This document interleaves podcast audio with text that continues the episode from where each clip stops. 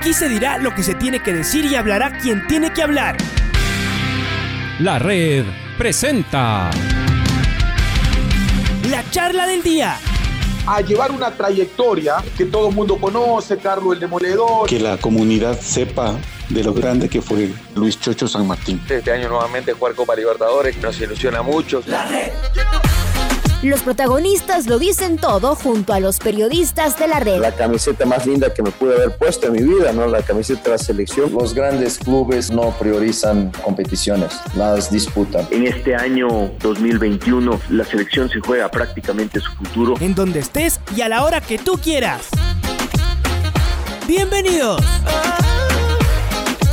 damos la más cordial bienvenida a Jorge Célico. Es semana de selección, es semana de eliminatorias. Seguramente en la casa de la selección debe ser un hervidero todo esto, ver a los, a los jugadores eh, ya entrenando, preparar todo, coordinación y en esto el trabajo es eh, eh, en conjunto. Así que Jorge también está ahí, pero claro, eh, entre todas las cosas y el trabajo que viene haciendo, que lastimosamente es un trabajo que está funcionando a medias, Jorge, por esto de que no hay torneos, que se suspendió el último sudamericano. Hay muy buenas noticias en este equipo que ha convocado una vez más el técnico Gustavo Alfaro. Y es la presencia de muchos jugadores eh, jóvenes, por supuesto, mezclados con los de experiencia. Ese es el, punto más importante, ¿no? Tener el, el encontrar el, el, equilibrio.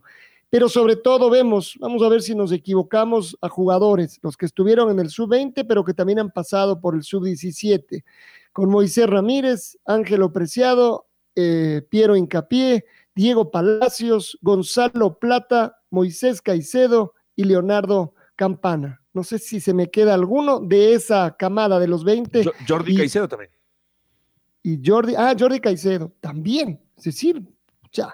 Jason Méndez, ¿lo, nombró a Jason Méndez? A Jason, no. Él también era de la, de la sub-20, ¿no? Vaya. Entonces ya empezamos a encontrar que es casi un 30%. Jorge, ¿qué dice esto en toda esta organización que tenemos y en el trabajo que, que, vienes haciendo precisamente al frente de, las divisiones menores de nuestro país. Bienvenido a la red. ¿Qué tal, qué tal Alfonso? Un gusto de, después de tanto tiempo de conversar con ustedes.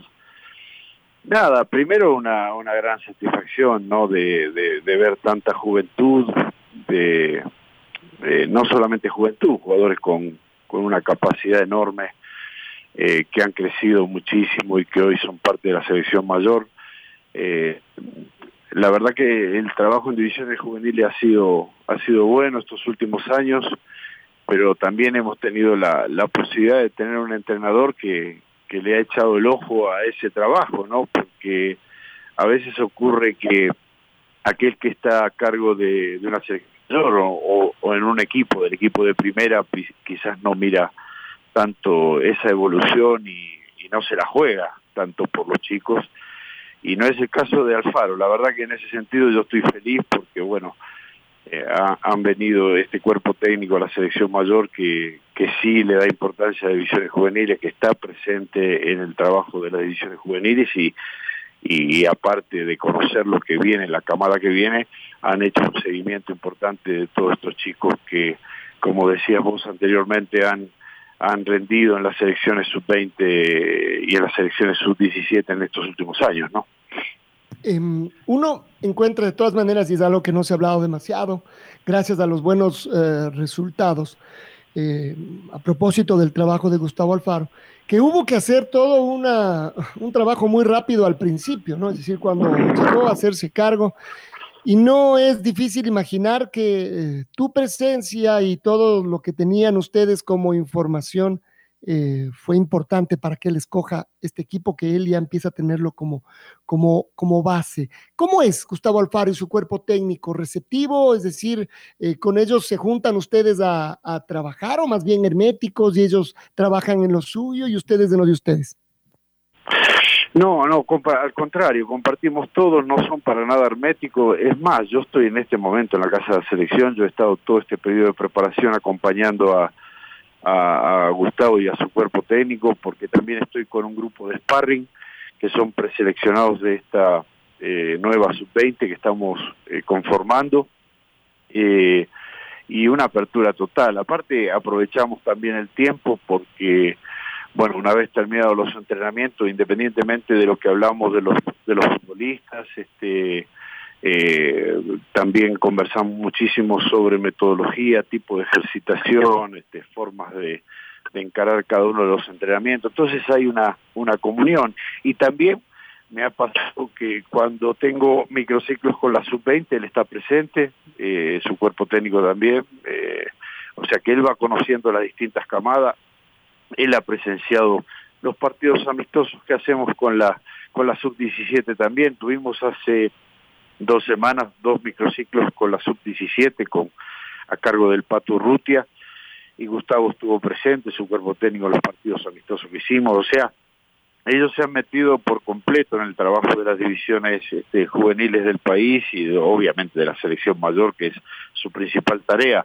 Pero hay una, una muy buena comunión. Eh, yo te digo, Alfonso, yo estoy presente aquí por pedido de, de, Gustavo durante todo este periodo de preparación para las, las eliminatorias, que ya, ya hoy viajan al, al mediodía, y, y para el tema de Copa América. Así que hay un muy buen ambiente y son absolutamente receptivos, eh, eh, no solamente al principio, porque uno puede pensar que, bueno, al principio llegan, no conocen el medio, uno es un poquito la ayuda en todo eso, en hablar de jugadores y, bueno, todo, lo que refiere al fútbol ecuatoriano. Sin embargo, han seguido exactamente igual, con la misma predisposición de compartir absolutamente conocimiento y ideas sobre todos los trabajos de selecciones. ¿no? Y, esto funciona como, o parece, suena como el mundo ideal, ¿no? Esto de que el trabajo que se haga desde, desde los chicos después, por supuesto, estos sigan creciendo.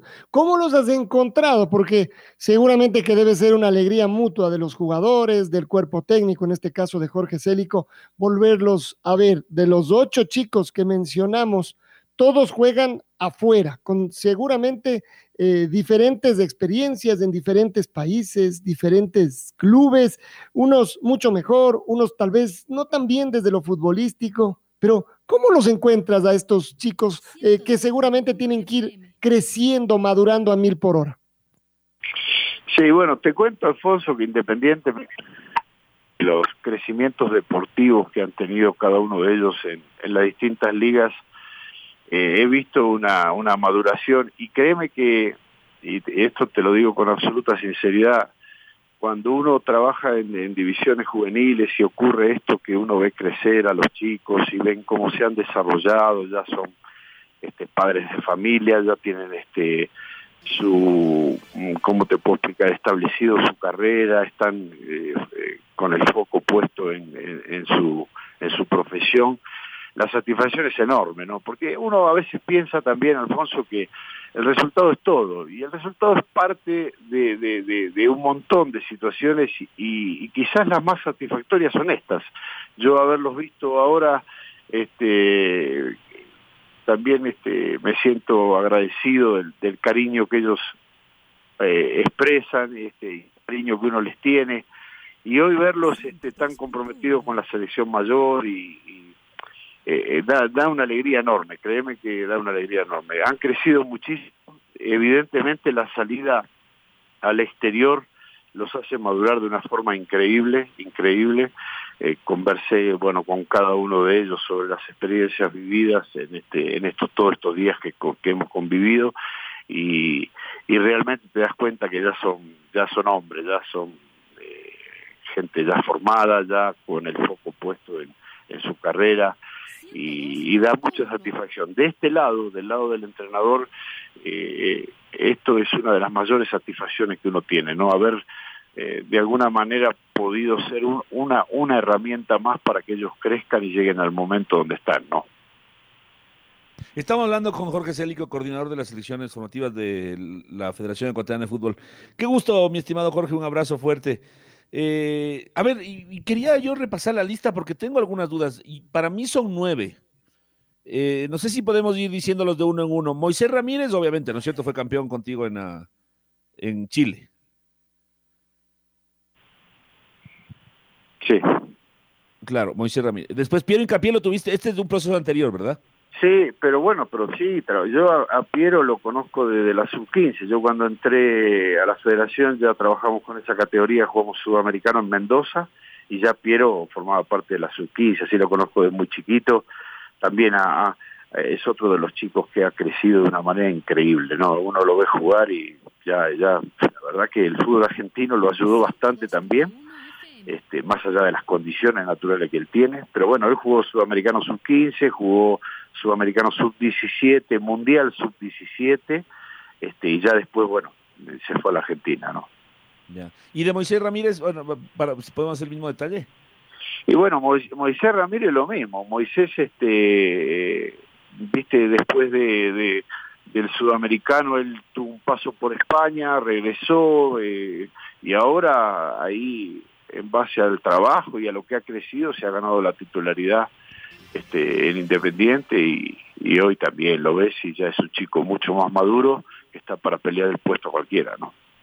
Ángelo Preciado, ¿él, él estuvo contigo en algunas... Ángelo, no, Ángelo iba a ir al preolímpico y no sé si recuerdan que se lastimó justo antes del preolímpico, este, estuvo ahí, trabajó conmigo, pero no, no pudo concretar, digamos, la estar en el en, en, esa selección, ¿no? De los dos zurdos, sí, Pervis y Diego Palacios, Pervis Subiñán y Diego sí, Palacios. Claro, sí, bueno, Pervis también uno lo conoce de muy chiquito, ya de liga, ¿no? Y tuvo proceso de selección, y bueno, tuve, ¿te acordás cuando tuve la, la posibilidad de dirigir la selección de forma interina? Estuvo, él, él jugó claro. para la selección mayor, ¿no? Sí, sí, debutó allá en España. Así, así es, en España. Anteriormente no había podido, no sé si recuerdan ustedes, este, por un tema de visado, no había podido viajar a Estados Unidos cuando jugamos con Perú allá, ganamos 1 a 0 allá en Estados Unidos. Claro, claro, ese día mientras acá se lanzaban piedras y allá en, sí. en, en España. Sí, sí, sí, sí claro. Moisés Caicedo y Jason Méndez, los dos cinco son bueno, también de tu proceso. Jason sí, Jason tiene todo el proceso de selecciones juveniles, Jason Méndez, y bueno, también este conmigo todos los partidos que estuve a cargo de la selección mayor este también. Es un chico que mira yo tengo una anécdota linda porque cuando tenía apenas 16 años yo lo pedí para la primera de la católica. Y eh, hicimos negociaciones por él yo lo seguía bastante. Siempre me, ocupé bastante de ver divisiones juveniles y este, no se pudo hacer. Siempre nos nos, eh, recordamos esa anécdota no pero bueno creció muchísimo. También está en un gran nivel este Méndez la verdad que está muy bien. Después es, tenemos a, a, una pregunta. ¿Félix Torres estuvo contigo en algún momento? ¿Quién? Félix Torres. Félix debutó en la selección mayor conmigo. Claro. Ah, ya. Félix de debutó, eh, no sé si te acordás, con, con Bolivia y después jugó también el partido, creo que, mal no recuerdo con Argentina, pero Félix estuvo convocado todos los partidos que tuve yo también y fue otro de los jugadores que me negaron para el preolímpico, ¿no? Eh, no sé si recuerdan. Pues también sí, claro. estaba en la edad sí, sí. Ajá. Luego Gonzalo Plata. Gonzalo también, ¿no? bueno, Gonzalo también, también lo, eh, todo el proceso sub-17, eh, bolivarianos, este, sudamericanos, Copa del Mundo con esa categoría, bueno, y después sudamericano sub-20, que es campeón, y, y, el Mundial en Polonia también, que la, la rompió, ¿no, Gonzalo? Sí, bueno, Mo Moisés también. Caicedo no hicimos ese detalle, Jorge. No, Moisés Caicedo no, es un caso muy muy muy particular, ¿no? Yo este no no no no no lo he tenido, lo conocí ahora, digamos, de, lo conocí ahora desde el punto de vista de, de, estar cerca, de ver cómo juega y la verdad que tiene unas condiciones enormes y uno se da cuenta por qué rápidamente se se lo llevaron de Inglaterra, ¿no? Porque la verdad que es un jugador nacional este, y está en edad, está en edad de esta sub-20, él, él, es 2001, él, él, podría jugar el sudamericano sub-20 de este año, ¿no? Y luego los dos delanteros, Leonardo Campana y Jordi Caicedo, de distintas camadas, pero los dos pasaron por, por la selección tuya. Bueno, a Jordi lo, lo, lo, lo, lo veo yo, no sé si te acordás cuando yo me hice un costado este en la Católica y vino Soler. Eh, sí, claro. Estuvo mes, mes, mes y medio y yo después regresé al equipo de primera. Yo en ese mes, mes y medio estuve recorriendo el país y de ahí lo traigo a Jordi, lo traigo de, de Azogues, lo vi en un partido Azogues Manta, sub-18, y lo llevo a la Católica y bueno, debutó en Católica con, conmigo y la verdad que también ha tenido un crecimiento increíble, este, está feliz, está, está como chico con juguete nuevo en la selección mayor y después, bueno, también él formó parte, recordad, de la, de la selección sub-20 que salió subcampeona, la que jugamos acá. Eh, acá en, en, Ecuador, no sé si recuerdan, ¿no? Este, claro, claro. Que quedamos segundos. Este, él formó parte de esa selección también, pero sí, a Jordi lo, de chiquitito también lo conozco. Sí. Sí. Por ejemplo, Kevin Minda también estaba en esa selección, por, de los que me acuerdo claro, rápidamente. Claro, claro, Ajá. claro. Y claro. después Leonardo Campana. Leonardo Campana, bueno, Diego Palacios también, ahí está, también Diego, eh, que también formó parte del sudamericano, Diego Palacios, este, y Leonardo Campana, que bueno, también este, brilló, la verdad que en el sudamericano, y también está, ah, también es un chico que ha tenido un crecimiento enorme, ¿no? Enorme, digamos, desde lo físico, desde lo, bueno, él es muy, muy profesional y, y la verdad que, bueno, esperando que tenga mayores minutos en algún, en algún equipo. Creo que vuelve a Inglaterra ahora, me comentó. Así que esperemos que tenga más minutos en algún equipo allá, ¿no? Y bueno, y después dos jugadores más, aunque no sean de, de formativas, pero que fueron puestos del ojo eh, por Jorge Célico sí. en algún momento. Robert Arboleda y Hernán Galíndez. Pero Hernán Galíndez está en el Ecuador por culpa tuya, Jorge. Hernán, lo, bueno, ¿te acordás? Lo traje para el ascenso, para el año 2012. Claro. Él estaba, claro, él estaba en Quilmes, de, eh, no estaba jugando en ese momento. Eh, y bueno, lo trajimos para acá, hizo una gran carrera, Hernán, gracias a Dios, también este, feliz de, de, volverlo a ver acá y, y, y, todo lo que lo que ha crecido, ¿no? Y Robert lo mismo, el Robert, este, Robert fue una puesta que hicimos, él jugaba en la Grecia de Chones, no sé si recordás. Claro, claro. Eh, él, él, nos hace el gol del empate, un partido que jugamos allá, en Chones, me acuerdo de la Grecia, lo vi, me llamó mucho la atención, hablamos con, con Francisco, bueno, Francisco después hizo toda la, la, la, negociación y se lo dio, estando ya para Católica, se lo dio a préstamo a Liga de Loja y luego volvió a ya para jugar en Católica y ahí hizo dos años y medio con nosotros y, y se fue a, al fútbol de Brasil. Uh -huh. Sí, son, son eh, eso es lo que lo que demuestra independientemente de la de la de la posibilidad de la que, que he tenido de, de, de, poder traer chicos y eh, qué sé yo de trabajar con ellos eso demuestra una vez más el potencial que tiene Ecuador a nivel de jóvenes y la importancia que está en echarle el ojo a las divisiones menores acá en el país. Acá hay un talento enorme, Patricio. Yo recorro el país. Este, este mismo año estuve por, por Jama, por Manta, por eh, Santo Domingo, bueno, Guayaquil.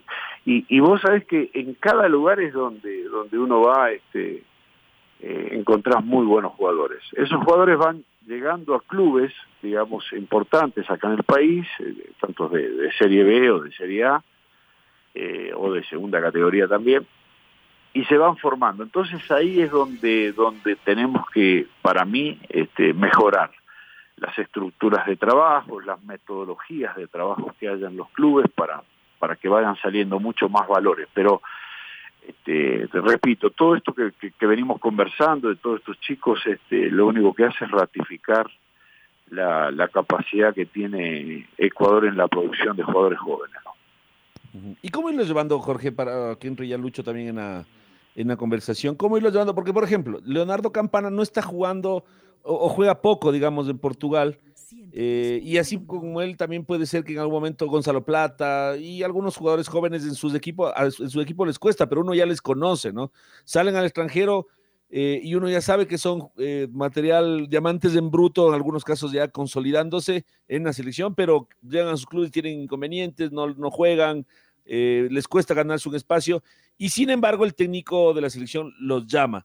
Eh, ¿Cómo lo, ¿Cómo lo evalúas tú? ¿Cómo consideras esta, esta situación de, del trabajo con estos jugadores que son muy talentosos, que seguramente van a ser muy importantes, pero que en algún momento para una selección nacional uno se, se cuestiona y dice, ¿están para jugar en la, en la tricolor grande tomando en cuenta sus realidades en los clubes?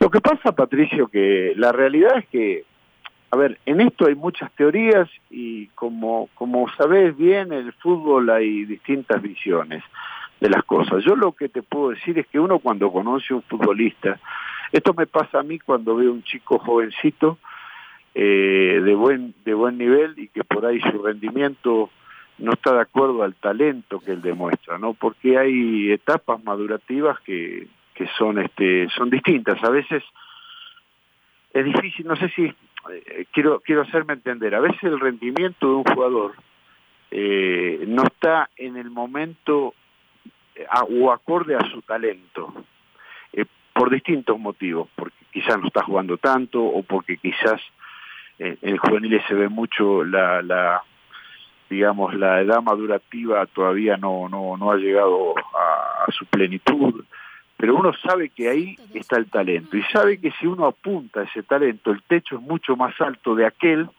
que quizás rinda en ese momento. Entonces, a mí me parece que la visión del entrenador, y esto estoy hablando, voy a hablar por mí, lo, que me ha pasado a mí, yo también me ha pasado convocar jugadores que quizás no estén pasando su mejor momento o no estén en su plenitud eh, de rendimiento, pero sí sabe uno que si apuesta a ese jugador insiste sobre ese jugador y le da minutos, su, su techo de rendimiento va a ser altísimo. Y eso es lo que ocurre. Hoy yo veo que, en el caso de Gustavo Alfaro ha convocado a varios chicos, como decimos, que quizás no están jugando, eh, mismo Gonzalo Plata. Gonzalo Plata eh, ha tenido pocos minutos últimamente en, en, en Portugal pero ¿quién duda del talento que tiene Gonzalo Plata? Eh, no creo mucha gente que dude de eso. Y lo mismo pasa con Leonardo Campana y lo mismo pasa con algunos chicos que le cuesta este, meterse ya en el ritmo de, de, jugar en equipos importantes en el exterior.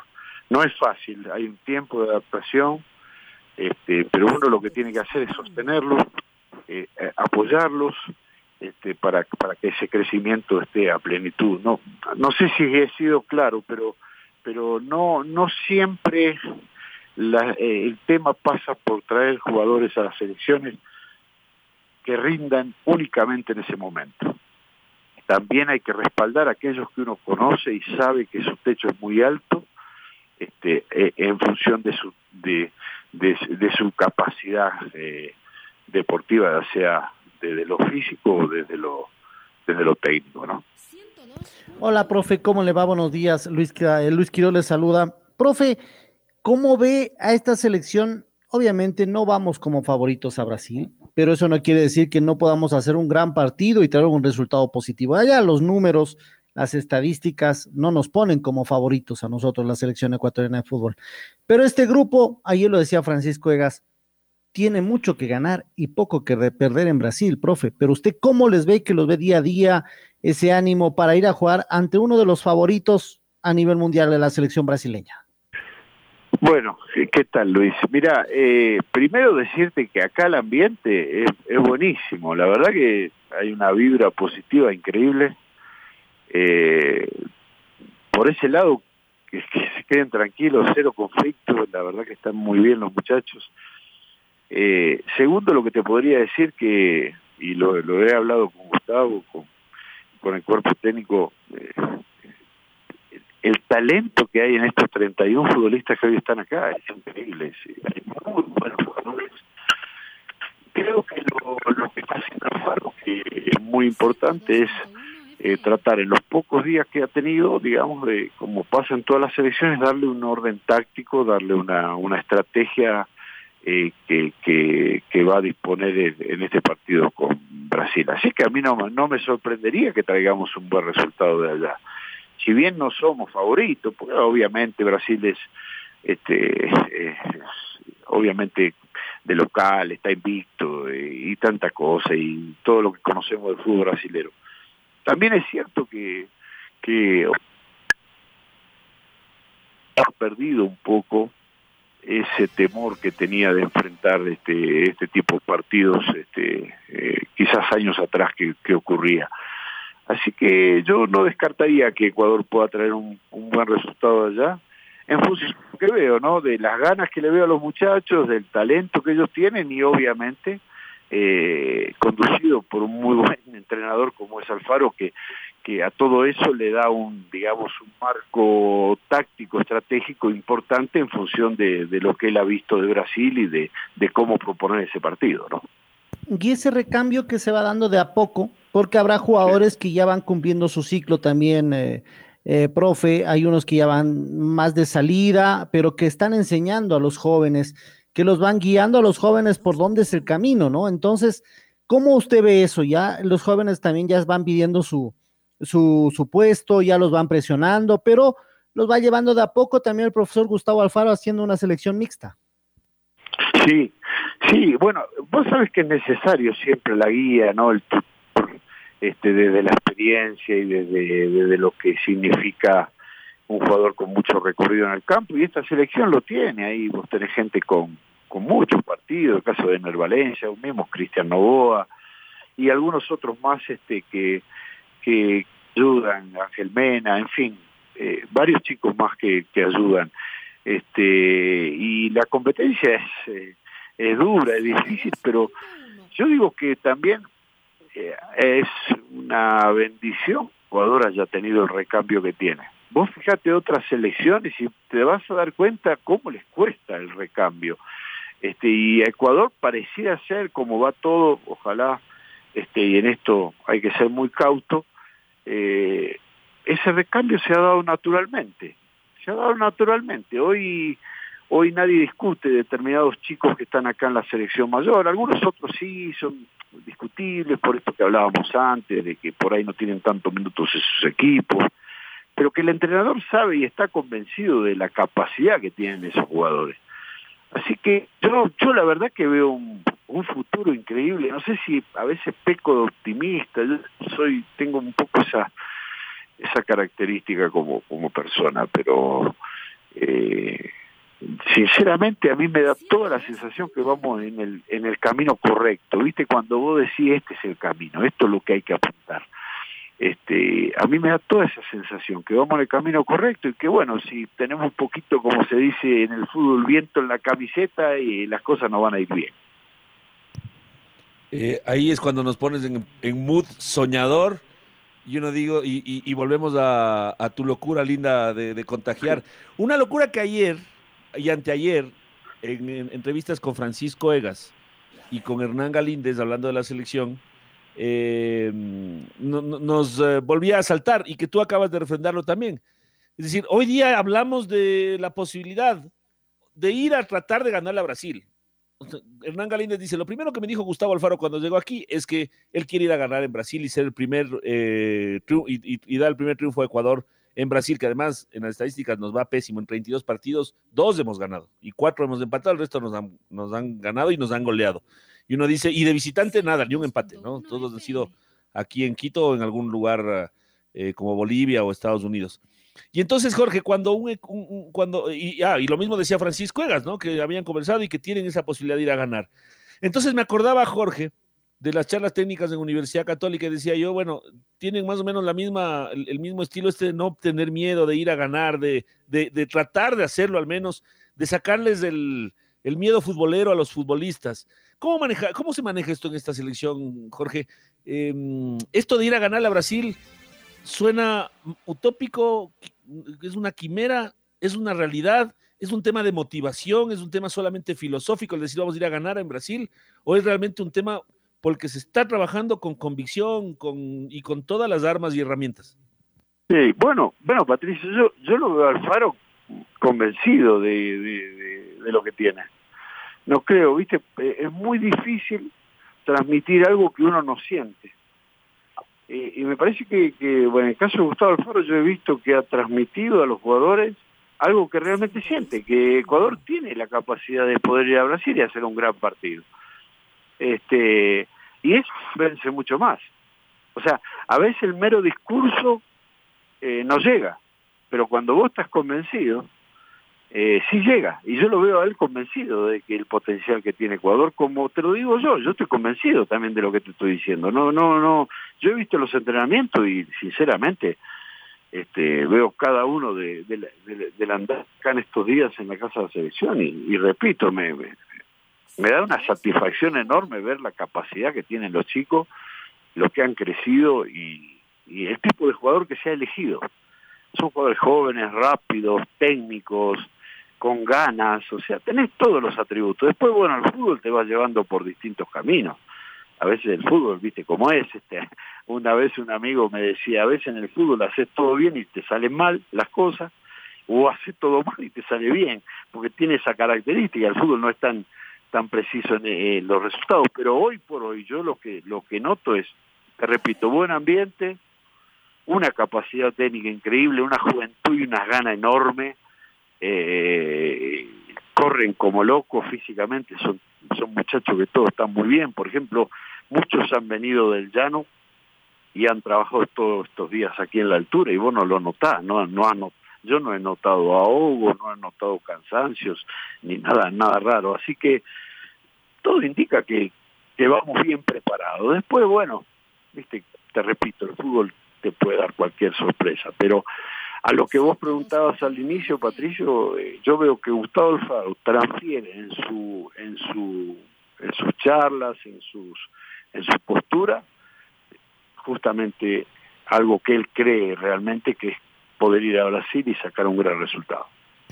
Los resultados conseguidos además hasta ahora seguramente que eh, le darán a los, a los mismos muchachos y al equipo en general esa fuerza de pensar que es, que es posible. Lo último, Jorge, ya de lo tuyo, decías, este jugador tendría edad para jugar el sub-20 este año. ¿Qué será del sub-20? ¿Qué va a pasar con las menores y las competencias internacionales? ¿Qué saben, Jorge?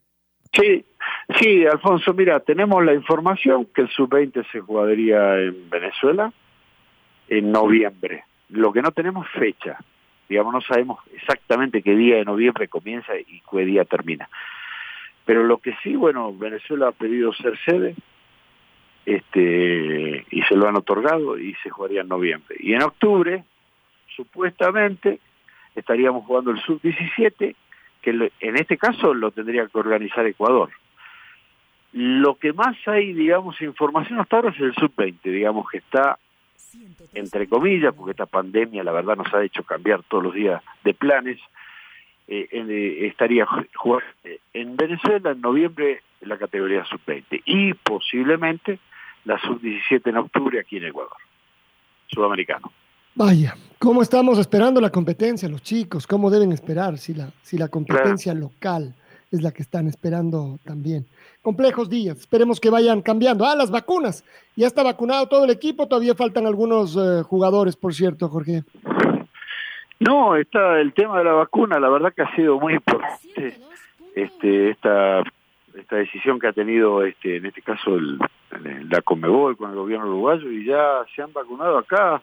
Yo he visto pasar a todos los equipos de primera y ahora el jueves este ya ya empiezan los equipos de Serie B, ¿no? Creo que jueves y viernes ya vienen a la mañana los equipos aquí de, Serie B a vacunarse, que también es una gran iniciativa de la, de la federación, porque aparentemente ha quedado un stock de vacunas, de lo que me decían. Así que están casi todos vacunados. Esperemos que eso ayude en algo y ojalá también aprovecho para decir que la, la, población en general, aquí en el Ecuador en general, se pueda cumplir el proyecto que tiene el nuevo gobierno de vacunar a toda la población, porque la verdad que esto de la pandemia es ha sido terrible, no solamente desde, desde lo sanitario, desde lo económico, desde, desde todo punto de vista. Así que esperemos que todo salga de buena manera.